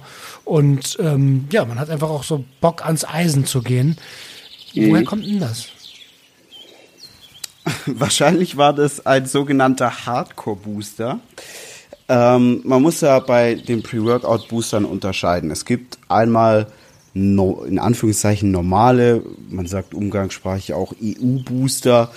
Ähm, das sind Booster, in denen sind zum Beispiel Aminosäuren drin für den Pump oder für den Fokus, aber auch eben Stimulantien wie Koffein, ähm, ja, so Theakrin etc. Das werden jetzt aber schon wahrscheinlich die meisten gar nicht kennen. Äh, das sind so Substanzen in gewissen Dosierungen, sagt der Gesetzgeber in Europa, sind die vollkommen in Ordnung und die dürfen auch eingesetzt werden. Und dann gibt es die sogenannten Hardcore-Booster. Und bei den Hardcore-Boostern ist es so, da ist meistens wenig für den Pump enthalten, sondern eigentlich ist es so, da ist einfach ein Amphetamin-Derivat enthalten. Also ein Amphetaminderivat ist praktisch sowas wie Amphetamin. Allerdings ist dort die chemische Strukturformel ein bisschen anders, weswegen es dann meistens für eine gewisse Zeit legal ist. Ähm, und natürlich, wenn du dir das vor dem Training reinpfeifst, dann ist das eigentlich genauso wie wenn du eine, äh, wenn du Speed oder ähnliches nimmst. Ja, es ist auch vom von der Chemie ist das nichts anderes. Es ist nur in einer anderen Verpackung und äh, es wird einfach in einem anderen Milieu verwendet. Und ja, das sind die sogenannten Hardcore Booster. Ähm, wir haben die auch sehr lange getestet. Ich muss dazu sagen, ich ähm, hatte damals natürlich gar nicht so viel Ahnung, was jetzt äh, Hardcore-Booster angeht. Für mich war das auch am Anfang erstmal so out of space, dass da irgendwelche drogenähnlichen Substanzen drin sein sollen. Mit den Jahren habe ich das dann aber dann doch kennengelernt und äh, erfahren und natürlich auch immer mehr Wissen dazu bekommen. Ähm, und kann heute sagen, also Hardcore Booster und Methamphetamin, das ist jetzt nicht weit äh, außer, also das weder vom Gefühl noch von der Chemie ist das weit auseinander. Vielleicht auch da noch mal äh, kleinen Insider. Vor so 15 Jahren ähm, haben sehr viele Bodybuilder immer Ephedrin genommen. Ja. ja ähm, das hat dann aber so ungefähr vor 15 Jahren angefangen, dass es die Verfügbarkeit auf dem Markt super gering wurde. Also Ephedrin äh, ist, ist, äh, ist äh, eine Stimulanz. Ähm, ja, und bei Tieren wird's gegen Harninkontinenz, glaube ich, eingesetzt. Bei Hunden. Ähm, jedenfalls äh, ist es eben eine Stimulanz. Was machen Stimulantien? Die sorgen natürlich immer dafür, dass man wach ist und äh, ja, drücken auch so ein bisschen den Hunger. Also viele werden das vielleicht auch alleine schon kennen, wenn sie irgendwie eine Tasse Kaffee trinken, dann haben sie oft gar nicht mehr so einen Hunger, ähm, wenn sie jetzt nur Wasser trinken. Und irgendwann ist es äh, für die Bodybuilder schwer geworden oder für Menschen, die äh, Ephedrin äh, erwerben wollten auf dem Schwarzmarkt ähm, zu Diätzwecken, weil äh, das wurde dann in Osteuropa groß aufgekauft, um daraus Crystal Meth zu machen. Ja, also äh, in, in Nordamerika, äh, warum werden da immer die Apotheken geplündert und es werden die ähm, Erkältungsmedikamente geklaut, weil da eben Ephedrin drin ist. Und Ephedrin ist so die Grundsubstanz für Crystal Meth. Ja, also dementsprechend, das ist alles gar nicht so weit auseinander, wie der eine oder andere äh, zu glauben mag. Ja, genau. Und deswegen sprechen wir ja heute miteinander. ähm, ja. Und das ist total krass. Also es würde tatsächlich, ähm, äh, ich bin, ich bin Asthmatiker und ich habe früher als Kind ephedrinhaltige Medikamente bekommen. Mhm. Mhm. Ähm, und daher wusste ich das. Äh, ich, ich glaube, das wird heute noch ab und zu bei Narkolepsie oder sowas eingesetzt.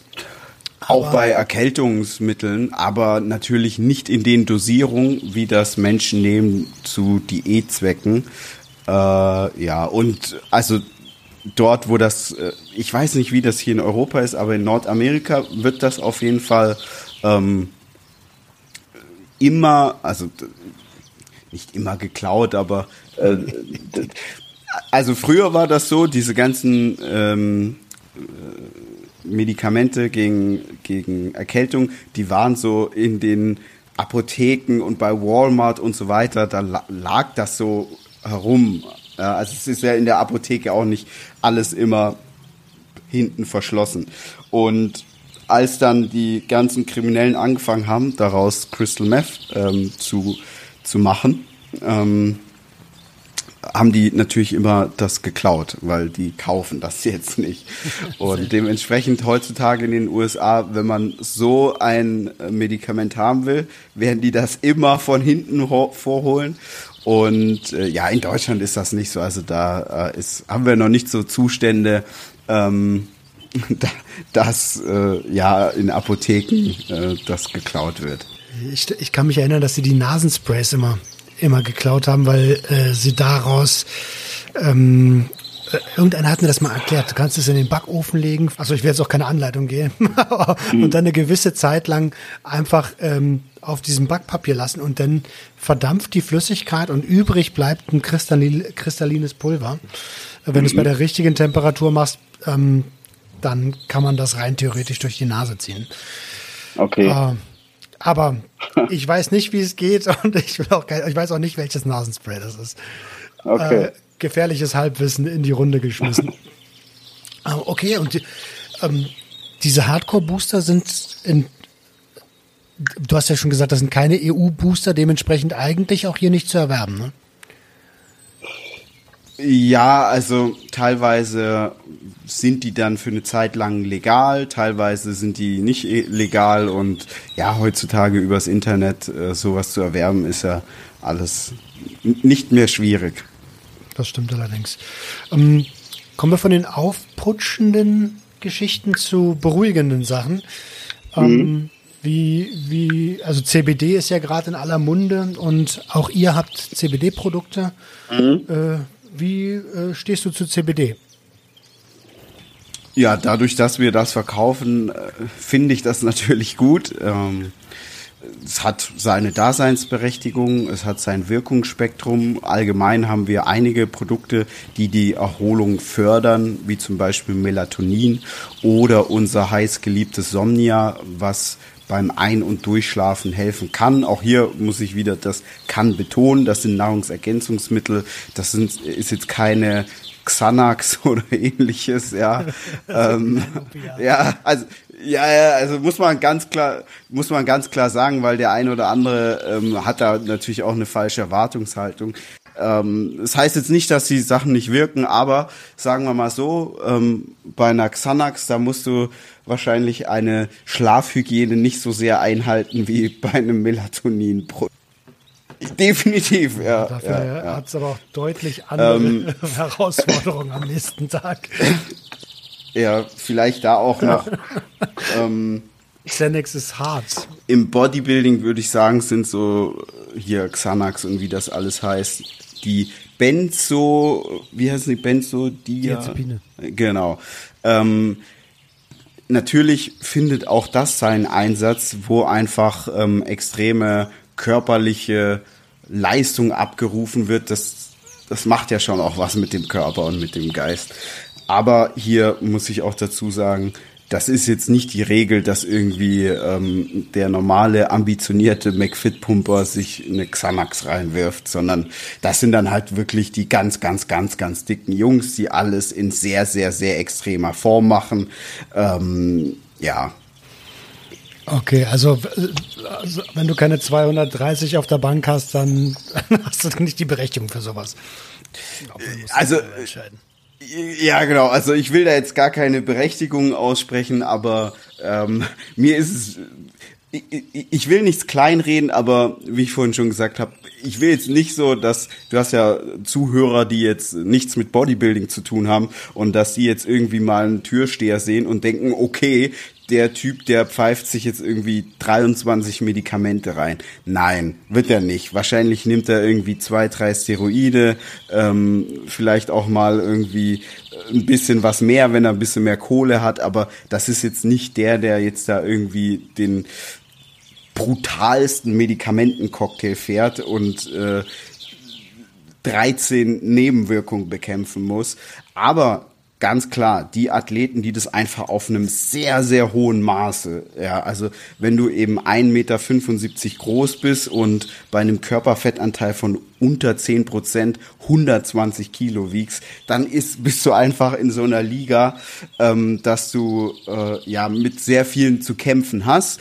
Und dann kommen eben diese ganzen Mittelchen zum Einsatz, die jetzt gar nicht die Muskeln oder den Fettverlust bringen, sondern dein ja, Dasein erträglicher machen, wie zum Beispiel das Schlafen. Und ähm, für Otto Normalbürger kann so ein CBD-Produkt oder halt so ein Melatonin, Melatonin ist ja, glaube ich, das Schlafhormon. Genau. Das ist vollkommen ausreichend, ne? Ja, also nochmal, es ist natürlich wichtig und das ist aber allgemein wichtig, eine gewisse Schlafhygiene. Also wer jetzt sich irgendwie immer meint, direkt vorm Einschlafen ähm, äh, mit seiner Freundin zu streiten, ja gut, also der wird halt eine doofe Nacht haben.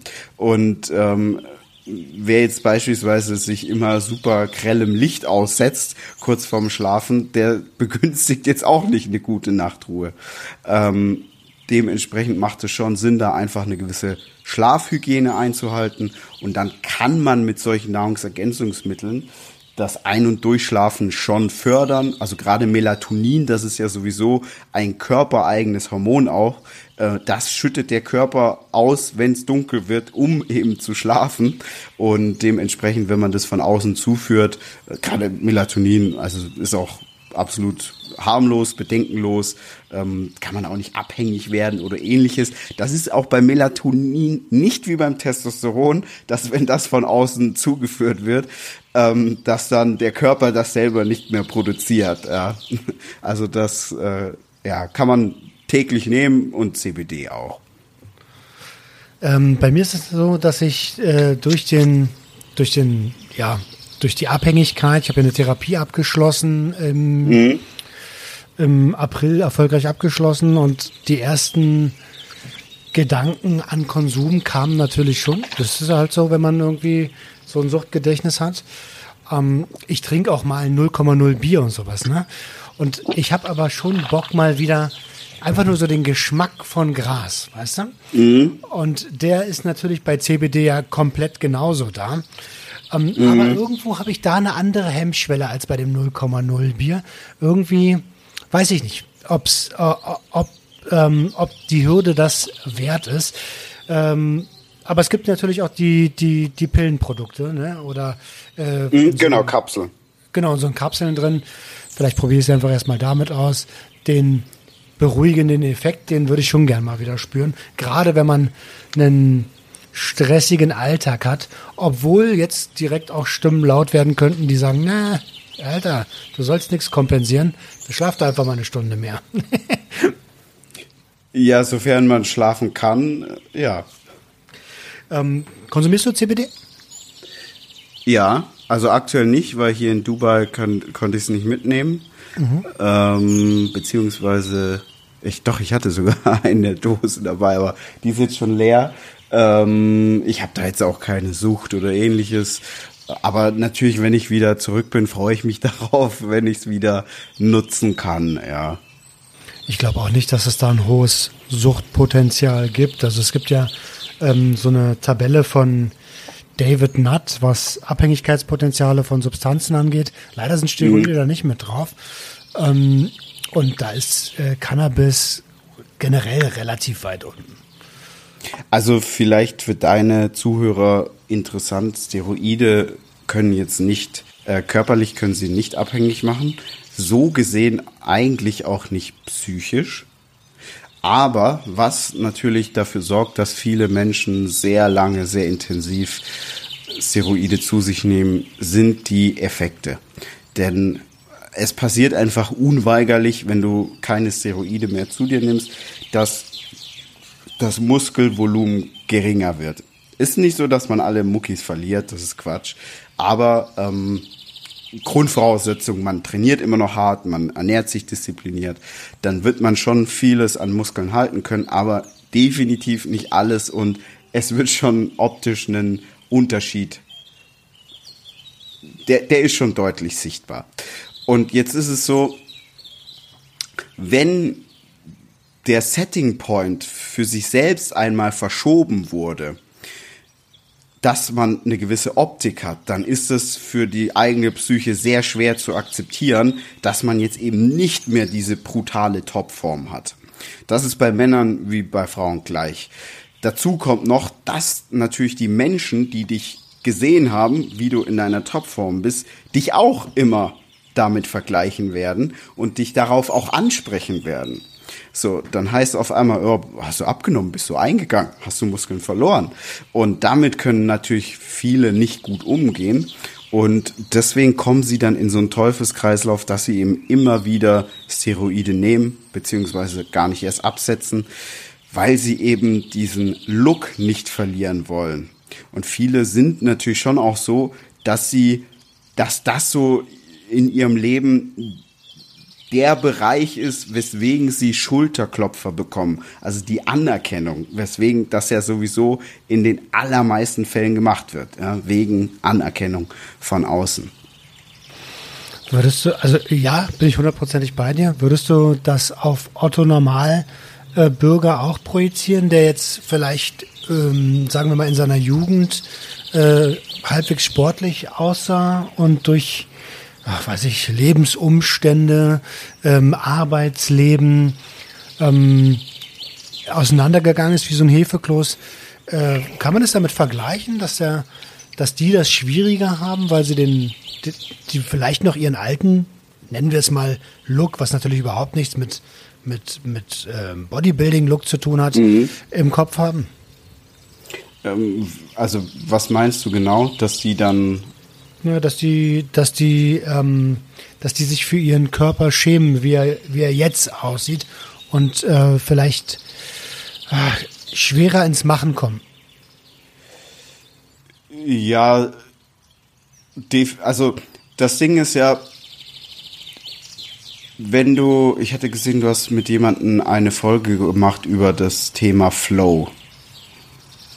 So, und ich denke, das ist so sehr, sehr ähm, in dem Bereich auch sehr, sehr wichtig. Wie ich vorhin gesagt habe, für mich ist jetzt überhaupt kein Thema, äh, dass ich am Wochenende nicht bis halb zwölf schlafe. Also da muss ich schon echt richtig. Letzte Woche, da war ich mal wieder richtig Party machen. So, und da habe ich mal richtig lange geschlafen.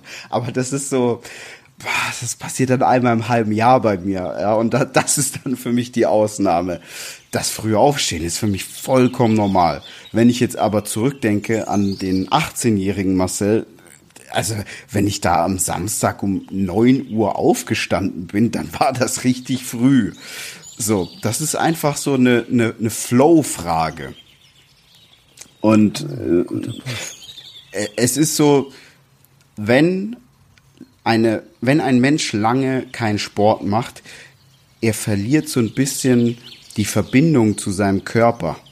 Und wenn er dann wieder regelmäßig Sport macht, dann wird er diese Verbindung spüren und das wird dafür sorgen, dass er in den Flow kommt.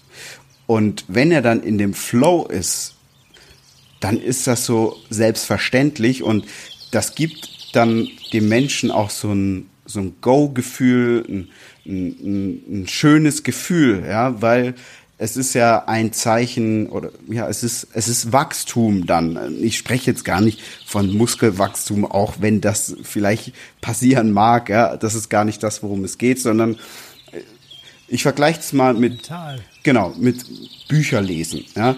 Wenn man nie liest, ist das für einen auch unfassbar schwer mal ein Buch komplett zu lesen.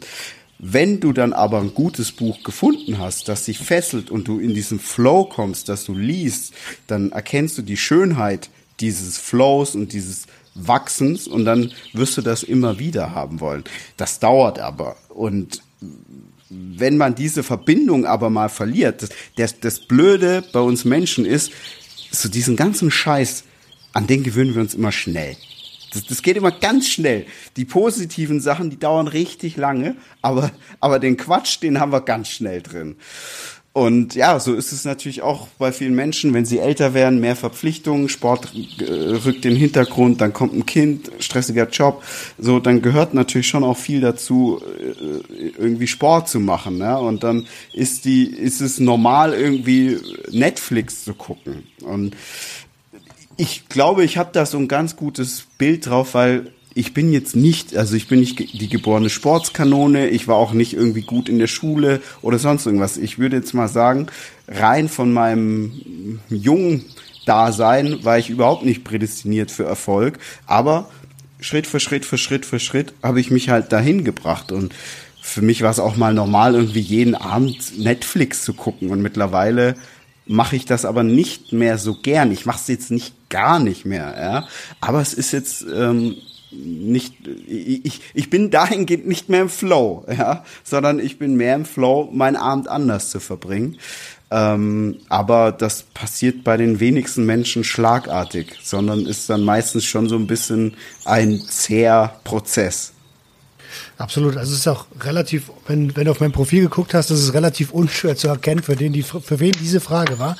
Ähm, aber ich gebe dir komplett recht. Also wir haben wieder mal begonnen zu trainieren und ich sage mit Absicht wieder mal begonnen, weil es, ich habe schon tausendmal angefangen und irgendwann mhm. schleicht sich dann, ähm, ja, äh, ich weiß gar nicht, was da genau passiert. Dem muss ich noch auf den Grund gehen. Irgendwas passiert dann und man und ich verliere die Lust oder setze meine Prioritäten anders. Ich glaube, das ist das, das die bessere Beschreibung. Und auf einmal ist Sport zwei Wochen wieder weg. Ähm, mhm. Und wenn du dann aber mal wieder trainierst, so, dann hast du direkt die Körperhaltung wieder, direkt Bock, so, also vorausgesetzt, Handeltraining ist dein Sport. An, ansonsten, mhm. Ansonsten wahrscheinlich eher nicht. ja, man, man muss natürlich dazu sagen, ähm, gerade sowas wie Handeltraining ist jetzt halt auch nichts, was auf Anhieb Spaß macht. Es ist überhaupt nicht dafür prädestiniert, weil meistens haben die Menschen keine gute Koordination, sie haben kein, kein gutes äh, ja, Muscle-Mind-Connection, also Muskelgefühl, sowas wie ein Pump, da ist gar nicht dran zu denken. Also all das Positive, das fehlt da erstmal. Und es ist jetzt halt dann auch erstmal nicht schön für das Gehirn, dass da jetzt irgendwie ähm, Anstrengung kommt. Also das, was sonst immer vermieden wird, soll auf einmal Spaß machen. Das ist natürlich schon so, äh, ja, sehr undankbar, muss man sagen. Ich glaube, für die meisten wäre es wahrscheinlich besser, wenn sie irgendwie zum Beispiel äh, Fußball spielen würden oder ähnliches, weil das kann sehr schnell Spaß machen. Aber mit Gewichten trainieren, das macht erstmal keinen Spaß. Ja, Und da muss man sich noch mehr quälen am Anfang. Absolutely. Aber wenn du es einmal gemacht hast und wenn du weißt, wie, wie, welche Erfolge ähm, Kraftsport bringen kann, so und du einmal diese Muscle-Mind-Connection hattest so, und, und dann wieder trainierst, dann ist das schon ziemlich, ziemlich geil. Absolut, ja. Ich will es nicht schlecht reden, ich mach's auch gerne, ja. Aber ähm, ich vergesse eben nicht, äh, ich war ja, wie gesagt, ich war auch nicht immer sportlich und ähm, dieses Gefühl weiß ich dann noch so ein bisschen, wie das war. Auch wenn ich heute, also bei mir gab es jetzt schon sicherlich sieben Jahre nicht mehr, ja, sieben Jahre würde ich jetzt mal schätzen, in denen ich zwei Wochen keinen Sport gemacht habe. Eine Woche ja, meistens dann irgendwie äh, entweder urlaubs- oder krankheitsbedingt, aber zwar, und das, das war schon, und danach war schon für mich so ein bisschen diese, äh, dieses, die Verbundenheit zu meinem Körper, die hatte ich dann so ein bisschen, die äh, war nicht mehr so intensiv, aber nach der ersten Session war sie wieder da. Aber zwei Wochen, das ist für mich jetzt schon so, uh, oh Gott, viel zu lange. ja, man sieht also man sieht es ja bei dir auch, ähm, wenn man, äh, du hast glaube ich mit Johannes Lukas mal ein ziemlich cooles äh, mhm. YouTube-Video gedreht, wo es darum ging, ob du äh, Bühnenambitionen hast. Ähm, auch ein hartes Training habt ihr da gemeinsam durchgezogen. Mhm. Äh, wie ist denn das? hast du Bühnenambitionen noch? Nee, gar nicht. Also das ist so für mich aktuell gar kein Thema. Ähm, erstens, ich trainiere jetzt einfach auch gar nicht mehr so nur in einem klassischen Bodybuilding-Training. Ich mache viel Functional Training, Crossfit oder gehe einfach auch nur joggen. Also trainiere so sehr, sehr vielschichtig. Das sorgt natürlich dafür, dass man zwar sportlich, also man wird dann eben wirklich sportlicher, fitter, ja, aber nicht äh, muskulöser. Ich habe jetzt auch weniger Muskeln, wie zum Beispiel zu diesem Zeitpunkt, als wir das Video gedreht haben. Ist auch eine bewusste Entscheidung, ist auch für mich so vollkommen okay. Ähm, aber ja, dementsprechend, ich würde mich jetzt auch gar nicht mehr so einschränken wollen, nur für den Sport. Für mich ist der Sport super wichtig, soll mein Leben er, er, er bereichern. Ähm, aber ich will jetzt nicht, ähm, ja, alles im Leben braucht eine gewisse Balance. Und jetzt so ein Bodybuilding-Wettkampf, der würde, es würde bedeuten, dass ich halt so diese gute Balance, die ich jetzt habe, was so Sport und Ernährung angeht, dass die verloren geht und ich so sehr verbohrt darauf wäre und dann würden andere Lebensbereiche äh, darunter leiden. Und das ist dann für mich nicht das Ziel, weil das Ziel ist ja positive Gewohnheiten zu haben, die dafür sorgen, dass ich das alles gerne mache, dass ich mich gerne bewege, gerne gesund ernähre ähm, und auch gerne mal auf eine Party gehe und mal ein Bier trinke und gerne mal eine Pizza esse, solange das alles in einem guten Maß ist und ein Bodybuilding-Wettkampf bedeutet halt irgendwie nur noch Sport, nur noch, äh, nur noch eine relativ einseitige Ernährung meistens,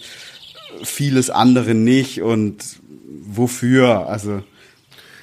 Ja, okay, ich verstehe. Ich verstehe. Gerade als Unternehmer ist es auch mega schwierig, weil das ist ja. ein Lebensbereich, den willst du eigentlich auch nicht vernachlässigen. Das sind ja alles deine Babys, deine Unternehmen. Ne? Ja, und ich habe ja jetzt auch einfach Verantwortung für ähm, Menschen, die den Weg mit mir gehen, die sich so jeden Tag den ja ihr Bestes geben und ähm, ja dementsprechend für mich ist ist das nichts, wenn das andere machen soll wollen sollen die so alles gut, aber für mich ähm, ja, hat das aktuell gar keinen Reiz. Okay. Und ähm, noch, ein, noch ein angenehmer Nebeneffekt neben bei so einem vielschichtigen Training ist natürlich auch, dass man sich im Alter noch ein bisschen besser bewegen kann. Stichwort ähm, Gleichgewicht. Mhm. Äh, gibt ja einige, die, die ihr ganzes Leben gepumpt haben und am Ende, ähm, ja, dadurch, dass es halt so ein ähm, isoliertes Training war, gar nicht so richtig mehr Balance halten und können und so. Also das ist ja, natürlich klar. ein riesiger Vorteil. Ja, also das muss man ganz klar sagen.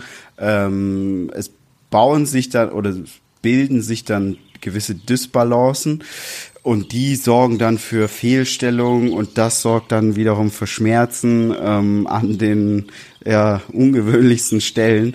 Und wenn man jetzt einfach so ein bisschen einen ganzheitlicheren Ansatz fährt, das kann ich jetzt auch aus Erfahrung sagen, weil ich früher auch sehr einseitig trainiert habe, ähm, gesundheitlich geht's einem definitiv besser. Also ich kann mich jetzt besser bewegen, habe weniger Schmerzen ähm, wie zu der Zeit, als ich noch sehr einseitig trainiert habe.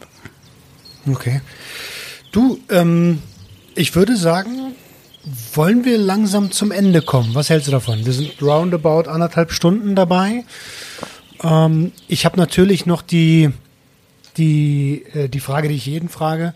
Was möchtest mhm. du der, der Sucht- und Ordnung-Community mit auf den Weg geben? Versucht. ich kenne die doch gar nicht. Ver, versucht, ähm, eure Zeit schon zu einem hohen Maße in hochwertige Aktivitäten zu investieren, also zum Beispiel Sport, egal welcher, ähm, Lesen, Hörbücher, Podcasts. Und versucht das Positive und das Schöne, vor allem die Großartigkeit in diesen hochwertigen ja, Aktivitäten zu entdecken und dann werdet ihr sehen, das ist so etwas, das gibt einem so viel, viel mehr, als sich jetzt mit irgendwelchen Substanzen zu abzulenken ähm, und da vielleicht auch so irgendwie ja immer dasselbe zu erleben. Ähm, Und so, ja, ich glaube, bei vielen ist es so, dass sie auch so einer gewissen Zeit hinterherjagen, die aber einfach nicht mehr eintreten wird. Also man wird halt nicht mehr die Partys haben, wie man sie irgendwie mal mit 18, 19 hatte. Ähm, dementsprechend, ja, sollte man wirklich sich so. Ich bin ein gutes Beispiel. Ich habe da auch mich so durchgearbeitet ähm, und ähm, habe jetzt, glaube ich, so ein recht cooles Leben. Ähm, wachse immer noch und das ist so langfristig auf jeden Fall eine viel geilere Befriedigung. Das sind doch richtig coole Schlussworte und ohne jetzt irgendwie hier ähm, dir Zucker in den Arsch blasen zu wollen, ich verfolge das äh, gerade das Gannikus-Projekt jetzt seit, boah, lass mich nicht lügen, fünf, sechs Jahre, also ziemlich lang schon. Ich, mhm. ne?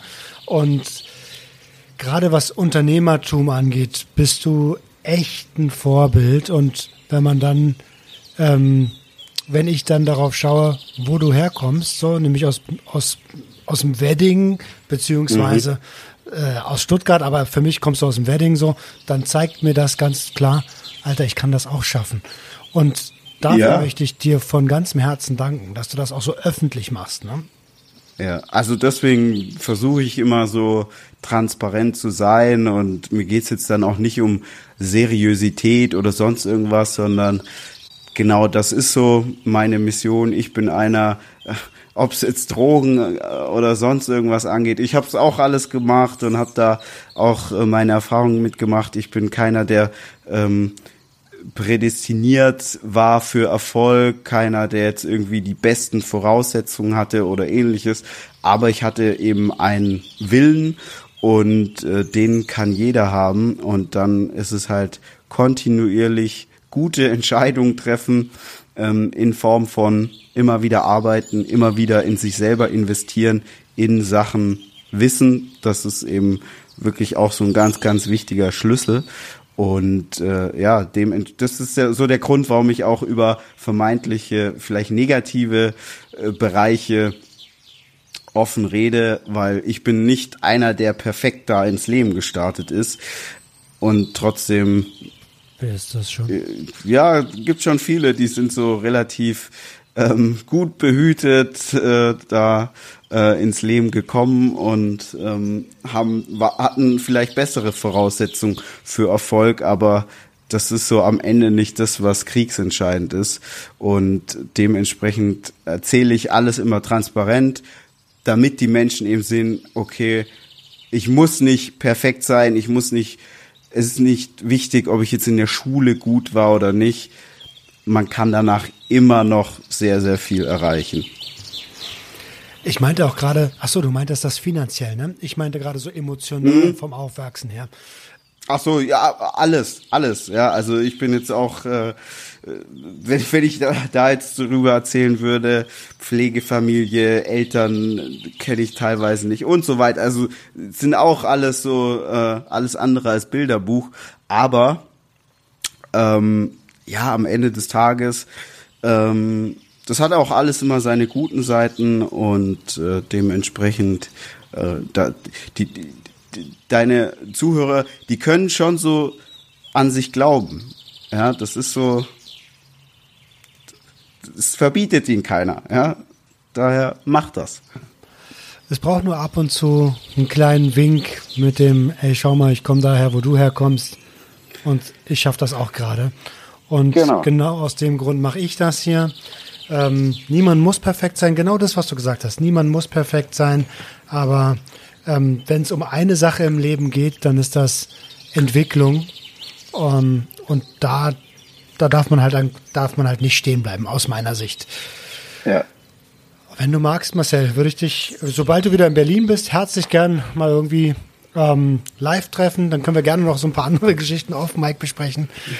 Äh, nur wenn du magst, keinen Zwang. Können wir gerne machen, ja. Ähm, ich möchte mich von Herzen für das Gespräch bedanken und ja, bin hiermit raus. Vielen, vielen lieben ja, Dank. Danke dir für die Einladung und ich hoffe, dass deine Community etwas mitnehmen konnte. Und wenn es nur gute Unterhaltung ist, das hat ja auch schon einen hohen Wert. Ja, dafür machen wir das. Alles klar, ihr Lieben da draußen, viel Spaß, haut rein und ein schönes Wochenende. Ciao, ciao. Ciao.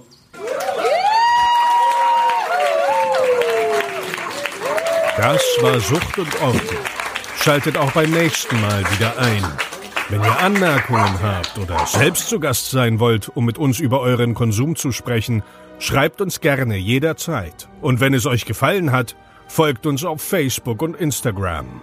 Bis bald bei Sucht und Ordnung.